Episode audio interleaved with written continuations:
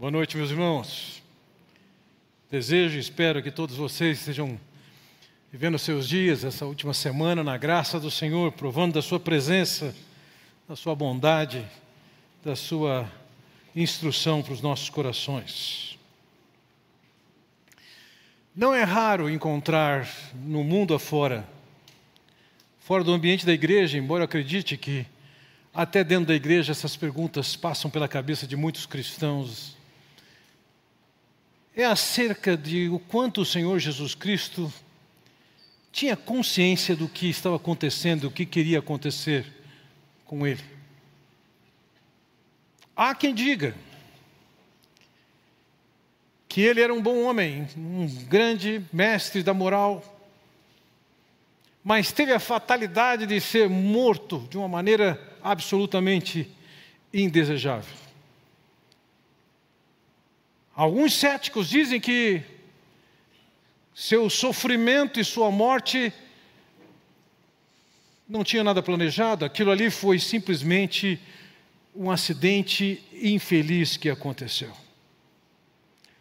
Outros classificam a Jesus como alguém que era ingênuo, era bem intencionado, era um fanático religioso mas ele não soube medir, ele foi longe demais e não considerou o que, que aquela liderança perversa judaica poderia ter feito. Há quem classifique Jesus como um revoltoso nacionalista, que trazia consigo a ilusão de uma nação, de um mundo melhor, e que viveu um pesadelo tremendo com o que aconteceu naquela semana da paixão. Essas interpretações não podem estar mais longe do que as Escrituras descrevem acerca do que estava planejado e da consciência que o Senhor Jesus tinha. Por exemplo, olhando para o Antigo Testamento, nós podemos olhar o Salmo de número 22, que diz o seguinte, uma parte dele: Cães me rodearam, um, um bando de homens maus me cercou, perfuraram minhas mãos e meus pés. Posso contar todos os meus ossos, mas eles me encaram com desprezo. Dividiram as minhas roupas entre si e tiraram sortes pelas minhas vestes. Esse texto escrito aproximadamente mil anos antes de Cristo, descreve parte da crucificação do Senhor Jesus Cristo, quando nem sequer havia a pena de morte por crucificação. Só muito tempo depois foi surgir o uso da crucificação como pena de morte. Mas aqui ele descreve: perfuraram minhas mãos e meus pés. Meus ossos estão contados, era comum numa crucificação se quebrar a perna do crucificado, para que dessa forma ele não pudesse sustentar seu corpo e o colapso respiratório acontecesse antes. Era um ato de misericórdia quebrar suas pernas. No caso do Senhor Jesus Cristo, não aconteceu isso. Ele entregou seu espírito antes que isso acontecesse. As suas vestes, no versículo 18, diz: dividiram as minhas roupas entre si e tiraram sortes sobre as minhas vestes. É só olhar para a narrativa e saber que exatamente isso aconteceu. O profeta Isaías, no seu capítulo 53, ele descreve um bocado do que era ou seria o sofrimento e a morte de Cristo. Isso simplesmente 700 anos antes do Senhor Jesus Cristo. Quero destacar em vários textos a visão que existia da parte do profeta do que aconteceria com o Cristo. Versículo 3: Foi desprezado e rejeitado, um homem de tristeza e familiarizado com o sofrimento. A marca de Cristo ali é clara: desprezo, rejeição, tristeza, sofrimento. No versículo 4 vai dizer que Ele tomou sobre si as nossas enfermidades, levou sobre si as nossas doenças. Consideramos castigado por Deus, afligido. No versículo 5 diz que ele foi transpassado, que ele foi esmagado por causa das nossas transgressões, iniquidades. No versículo 7 diz que ele foi oprimido e afligido. No versículo 8 diz que ele foi eliminado da terra dos viventes, isso é, ele morreria. Ainda no 8 diz que ele foi golpeado. No versículo 9 diz que foi lhe dado um túmulo com os ímpios. Uma referência de que ele foi condenado entre dois ladrões ímpios. E com o rico em sua morte, ainda que tivesse morrido no meio de dois ladrões ele teve o túmulo de José de Arimateia, onde ele foi colocado, um homem que era rico. No versículo 10 diz que, contudo, foi da vontade do Senhor esmagá-lo e fazê-lo sofrer. No versículo 11 diz: depois do sofrimento de sua alma. No versículo 12 diz que ele derramou a sua vida. Alguma surpresa? O Senhor Jesus sabia de tudo isso. Isso estava planejado e comunicado do que haveria de acontecer.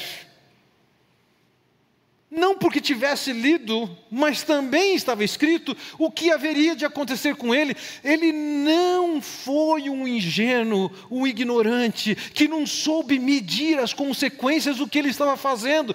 Estava determinado, estava escrito. João capítulo 12, nós lemos as palavras de Jesus em que ele diz: Agora meu coração está perturbado, e o que direi? Diante do que, dos fatos que se desenrolariam, que envolvia traição, prisão, tortura, morte, ele está dizendo: meu coração está perturbado. Mas ele diz: Pai, salva-me desta hora? Não eu vim exatamente para isso e para esta hora. Ele podia a qualquer momento ter evitado chegar a Jerusalém, mas ele já está há vários meses a caminho de Jerusalém para esta hora. Ele não era ingênuo. Ele não desconhecia o que haveria de acontecer na sua frente. Depois da sua morte e ressurreição, ele anda pelo caminho de Emaús e ele encontra dois discípulos que estão vivendo a decepção porque Jesus foi morto. E o seu comentário com eles foi: Como vocês custam a entender o que aconteceu? Estava escrito pelos profetas. As Escrituras descreveram o que tinha que acontecer. Ao longo de toda a vida de Jesus, reiteradamente, ele disse o que iria lhe acontecer, porque estava na agenda de Deus e na sua agenda. Nós já contemplamos o texto de Lucas 17 que diz: Mas antes é necessário que ele sofra muito e seja rejeitado por essa geração.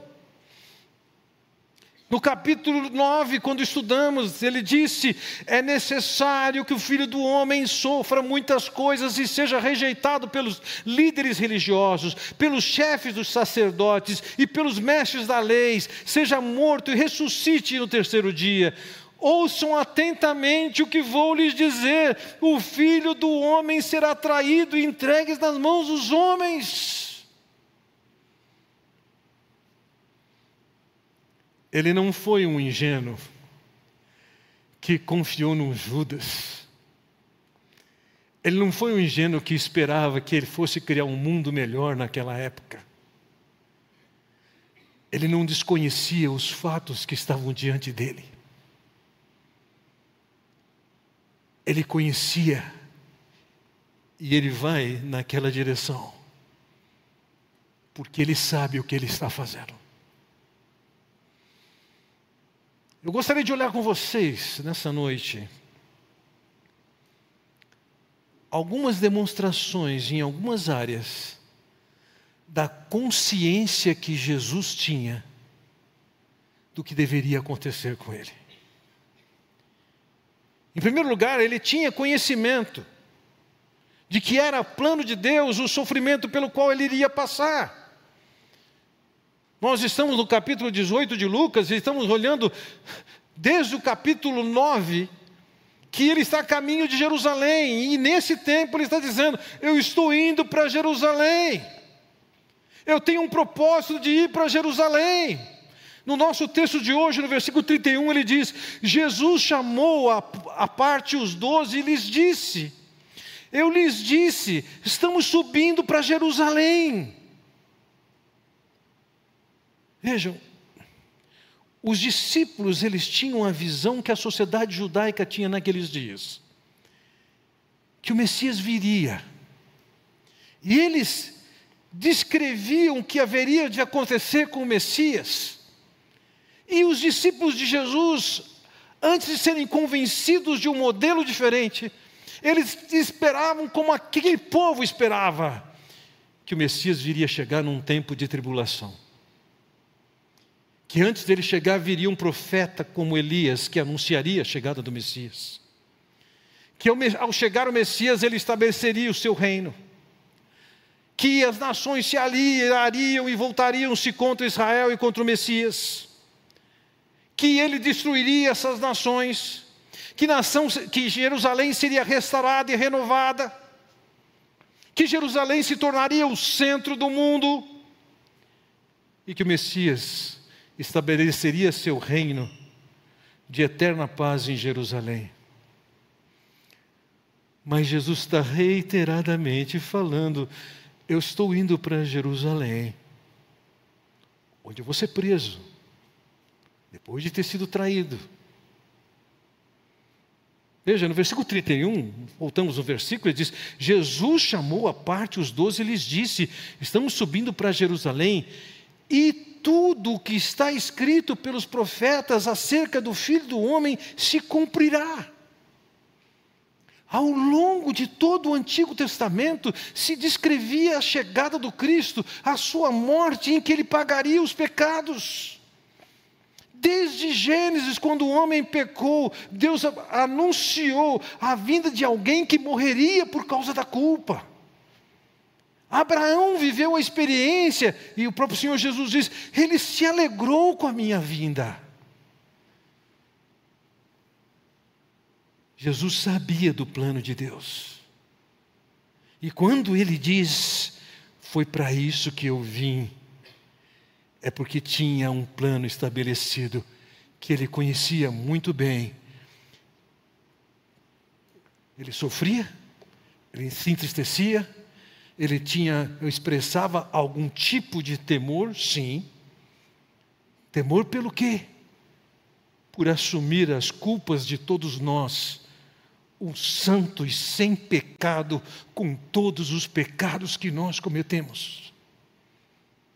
Ele iria experimentar em si a separação de Deus por causa do pecado que é exclusivamente nosso ele tinha consciência de que ele estava cumprindo o plano de Deus. Foi para isso que eu vim. Ele não veio para ser um mestre de moral. Ele não veio para ser um revoltoso nacionalista. Ele sabia que ele veio para a cruz. Aquele povo podia esperar e desejar que ele, chegando em Jerusalém, tivesse uma coroa e um trono esperando, mas ele sabia que agora era a coroa de espinhos e era uma cruz. Ele não sabia somente que era o plano de Deus que iria acontecer.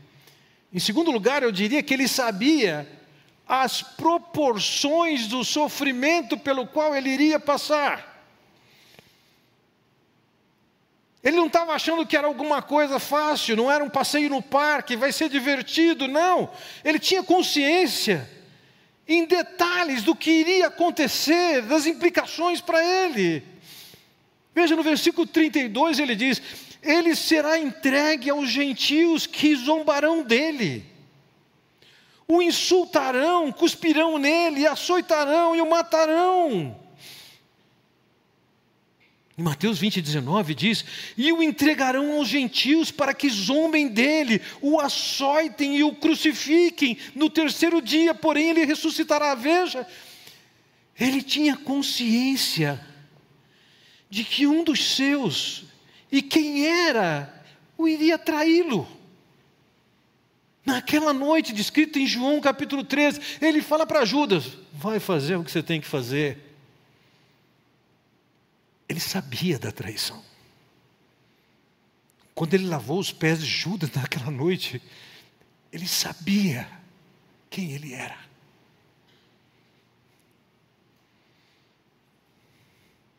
Quando os soldados vêm para prendê-lo, e Pedro age para defender, guarda isso. É para acontecer isso. Ele sabia do que envolvia uma crucificação. Ele seria açoitado, torturado, seria algo de zombaria, seria cuspido. Ele sabia disso. Ele não era um ingênuo. Ele sabia que ele ia ser morto naquela cruz. E ele também sabia e anunciou para os discípulos: no terceiro dia, você é ressuscitado. Ele conhecia todo o plano, os detalhes do que estava para acontecer. A deslealdade de Judas não o surpreendeu. Ele sabia o que, por exemplo, o profeta Zacarias havia dito quando disse: Então ele lhes disse: Se quiserem, paguem meu salário, mas se não quiserem, não me paguem. E eles me pagaram 30 moedas de prata. Zacarias estava profetizando o preço da traição.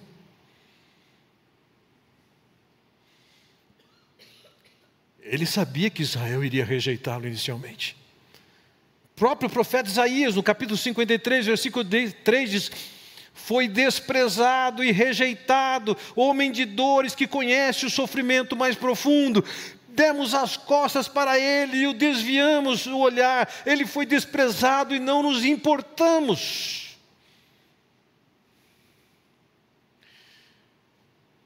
Preso pelos judeus, mas sem poder de levá-lo à morte, porque ainda que Roma autorizasse os julgamentos feitos dentro da nação, a pena capital era prerrogativa somente da autoridade romana.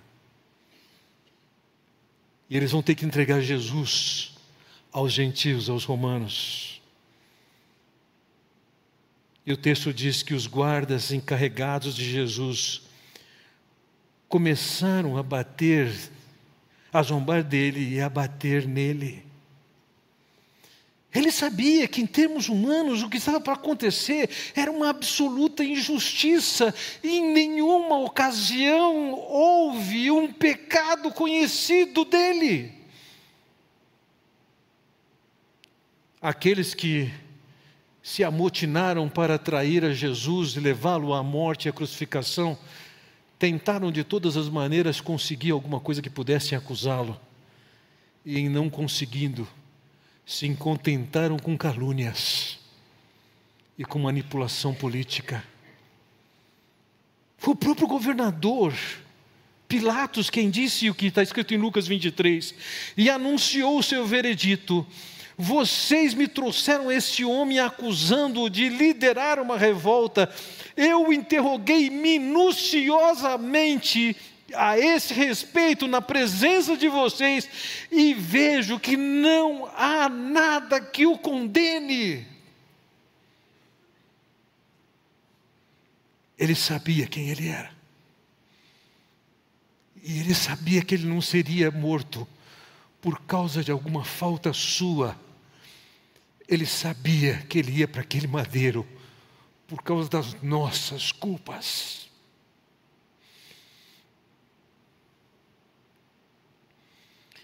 Ele sabia que o sofrimento fazia parte do plano de Deus, ele sabia de detalhes do sofrimento. Mas em terceiro lugar, veja, ele sabia também de um poder que estava acima do sofrimento. Primeiro, ele mesmo disse: Ninguém tira a minha vida, ninguém tira a minha vida, eu a dou. Conversando com os discípulos na ocasião, ele disse: No terceiro dia ele ressuscitará. Entendam? Isso estava revelado nas Escrituras. Não somente o plano da morte do Messias, com os detalhes de sua morte, mas também a sua ressurreição. Voltamos ao texto de Isaías 53, 700 anos antes de Cristo. Veja lá, versículo 9: Designaram-lhe a sepultura com os perversos, mas com o rico esteve na sua morte posto que nunca fez injustiça, nem dolo algum se achou em sua boca. Todavia ao Senhor agradou moê-lo, fazendo-o enfermar, quando der ele a sua alma como oferta pelo pecado. Verá a sua posteridade e prolongará os seus dias. E a vontade do Senhor prosperará nas suas mãos ele morreu e a razão da sua morte foi o que? Pagar pelos nossos pecados. Ele sabia disso. Mas ele também sabia que, ainda que ele passasse pela morte, que fosse colocado num túmulo, seus dias seriam prolongados. Ele ressuscitaria. Ele sabia que aquela trama que estava acontecendo com as razões que aquelas pessoas tinham para levar Jesus à cruz. Não eram nem as razões, nem os motivos de Deus. Eles sabiam que ele não tinha culpa, mas eles queriam tirá-lo do cenário. Eles nem sabiam o que estavam fazendo, eram voluntários, fazendo o que queriam fazer, mas eles não sabiam que o movimento de Deus considerava o que eles iriam fazer e que a morte de Cristo era planejada por Deus, não pelos motivos deles, mas para nos resgatar. E ele sabia, as coisas não terminam na cruz, não terminam no túmulo, aquele túmulo não era dele, foi emprestado, era por pouco tempo porque ele haveria de ressuscitar, como ressuscitou no terceiro dia. O sofrimento que incluía a morte não excluía essa possibilidade. Já no início do seu ministério, em João capítulo 2, falando sobre o templo, lemos ali no versículo 19: Pois bem, respondeu Jesus, Destruam esse templo e em três dias eu o levantarei. Eles entenderam que Jesus estivesse falando daquele templo construído por Herodes, que tinha gasto mais de 40 anos para construí-lo. O versículo 21 então diz: Mas quando Jesus disse esse templo, estava se referindo ao seu próprio corpo. Ele sabia que aquele corpo seria morto, mas ele sabia que aquele corpo seria ressuscitado.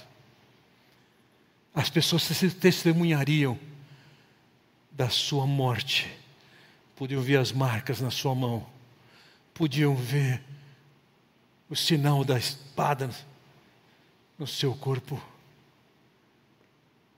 Ele trazia a marca da ressurreição, ele sabia.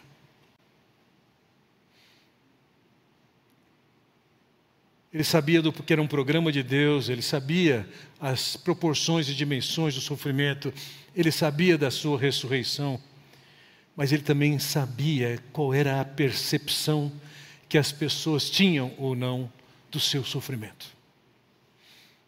Veja o versículo 34. Os discípulos não entenderam nada dessas coisas. O significado dessas palavras estava oculto e eles não sabiam o que ele estava falando.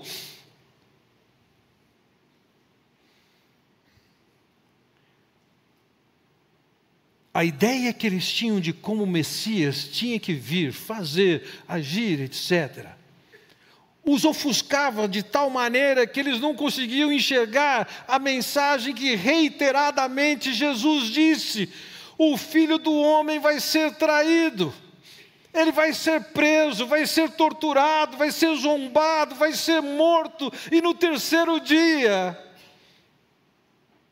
ele ressuscitará. Eles não entendiam isso, e possivelmente colocava aquilo lá. Um dia eu vou entender esse negócio aí. Vamos esperar o Messias glorioso. Vamos levar Jesus para ocupar o trono lá em Jerusalém a ideia de um Messias que viesse para morrer lhes era totalmente absurda. Eles não captavam isso. O apóstolo Paulo, que era um homem de dentro do povo de Israel, um fariseu religioso, radical, ele faz o seguinte comentário sobre esse assunto. A mensagem da cruz é loucura para os que se encaminham para a destruição, mas para nós que estamos sendo salvos, ela é o poder de Deus. A mensagem da cruz é uma loucura. Pensar que Deus enviou seu filho em forma humana para assumir os nossos pecados, isso é loucura. Parece muito mais aceitável para qualquer ser humano pensar em Deus agir de uma maneira diferente, nos transformar em pessoas melhores, cidadãos melhores e um mundo melhor. E todo mundo acredita nisso, apesar do mundo estar tá indo ladeira abaixo.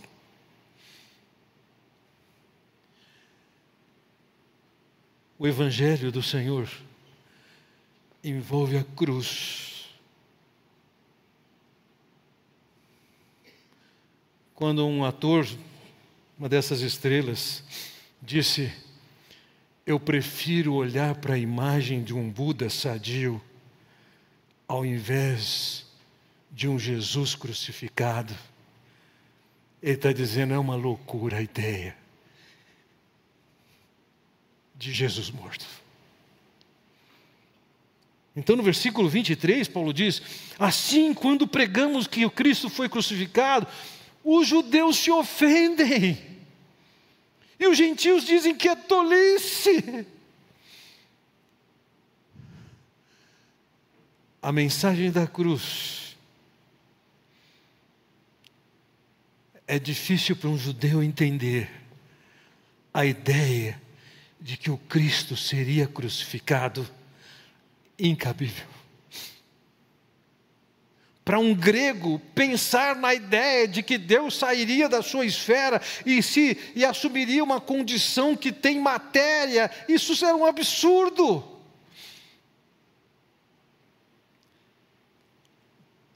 Jesus sabia da dificuldade daqueles que estavam com ele. Jesus sabe da dificuldade que nós temos hoje. Lembre, no caminho de Emaús, depois da sua ressurreição, ele diz: Como vocês custam a entender. Ele sabia disso. E nem por isso ele transformou a mensagem de uma forma que pudesse ser mais palatável, mais aceitável para as pessoas. Ainda que não coubesse no paradigma daquele povo, paradigma de um Messias ideal, Deus está dizendo, ele vai passar pela cruz. O único homem santo vai passar pela cruz pelos pecados de vocês.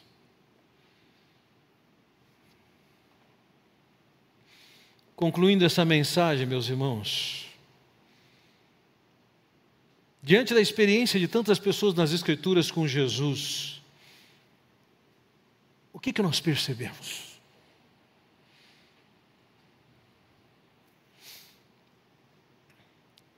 As Escrituras nos contam de um indivíduo chamado Natanael, registrado ali em João capítulo 1.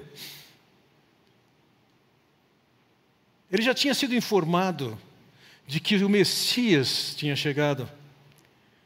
E ele não foi muito confiante nisso. Quando ele se aproxima de Jesus, Jesus diz: Aí está um verdadeiro filho de Israel, um homem totalmente íntegro. E Natanael pergunta: como é que você sabe quem eu sou? O que, que você sabe a meu respeito? E Jesus diz para ele o seguinte: Eu vi você sob a figueira antes que o Filipe o chamasse. A reação de Natanael foi: Rabi, o Senhor é o Filho de Deus, o Rei de Israel.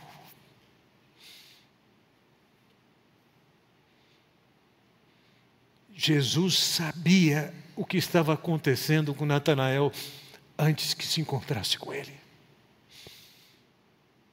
Jesus sabia o que tinha que acontecer naqueles dias.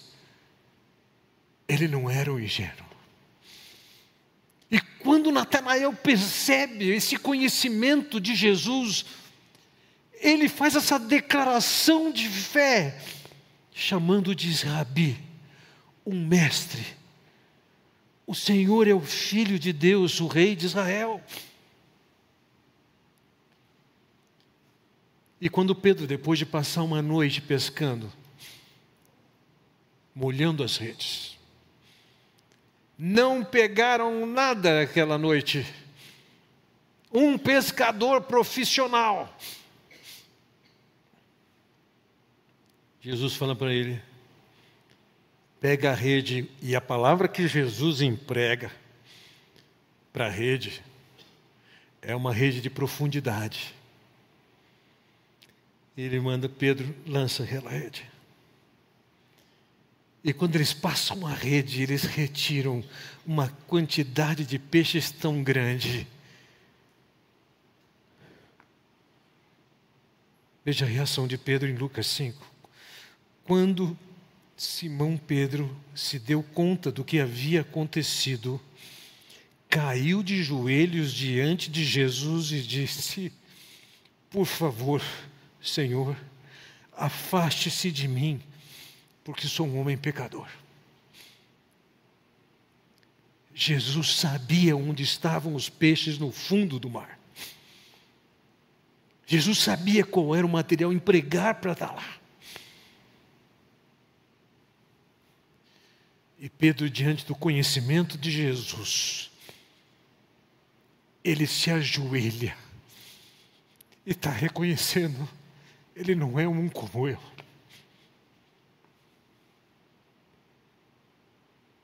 Sabemos que o seu Salvador do mundo Certa ocasião ele estava em Samaria. Ele se encontra com uma mulher na Samaria e, e ele começa a revelar que ele conhece aspectos da vida dela. E ela volta para a cidade e diz: Encontrei com um homem. Ele conhece a minha vida. O povo daquela aldeia sai ao encontro dele para conversar com ele. Quando eles voltam, João 4, 42 diz: Então disseram à mulher: Agora cremos, não apenas por causa do que você nos contou, mas porque nós mesmos o ouvimos. Agora sabemos que Ele é de fato o Salvador do mundo. Aquela samaritana percebeu pelo que Jesus sabia que ele não era qualquer um.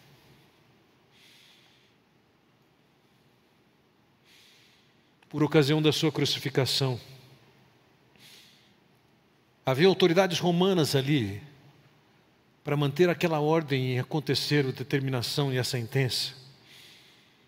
O texto de Mateus 27 nos diz que o oficial romano e os outros soldados que vigiavam Jesus ficaram aterrorizados com o terremoto e com tudo que havia acontecido e disseram: este homem era verdadeiramente o Filho de Deus. A presença, a consciência, a visão que as pessoas formavam acerca de Jesus fazia com que pessoas se curvassem diante dele e reconhecessem quem ele era.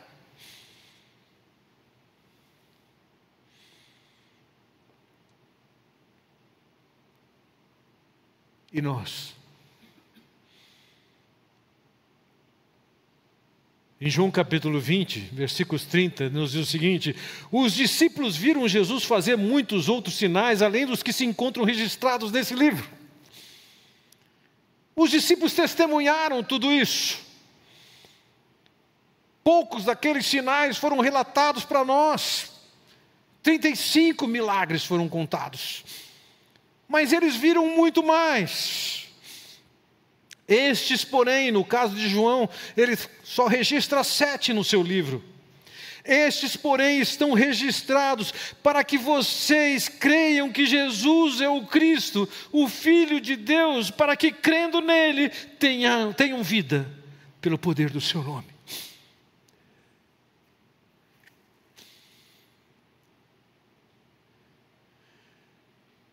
Jesus sabia o que estava fazendo ao fazer os milagres que fez, ele sabia o que se passava com a vida daquelas pessoas. Nada era novidade para ele.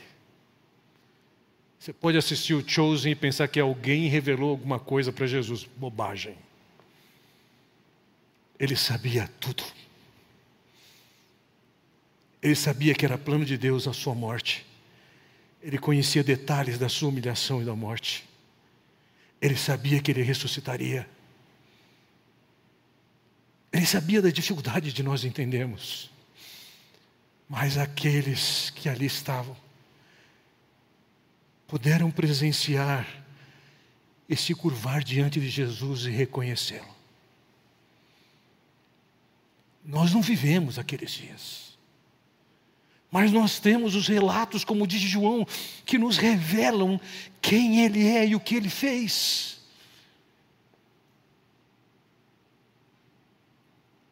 E seja como o centurião, seja como Natanael, seja como a mulher samaritana, o povo daquela cidade, ou um Pedro, a sua oportunidade é se curvar diante deles e dizer, como Pedro: Eu sou um pecador. Eu te reconheço como o Filho de Deus que veio para nos salvar e morrer pelos nossos pecados. Se você ainda não chegou a esse ponto, hoje é o tempo. Agora você pode declarar isso para Deus, no silêncio da sua alma. Responda para Deus. Volte para casa, olhe esses relatos e curve-se diante do Deus que veio até você para assumir seus pecados. Vamos curvar nossas cabeças, silenciosamente vamos orar.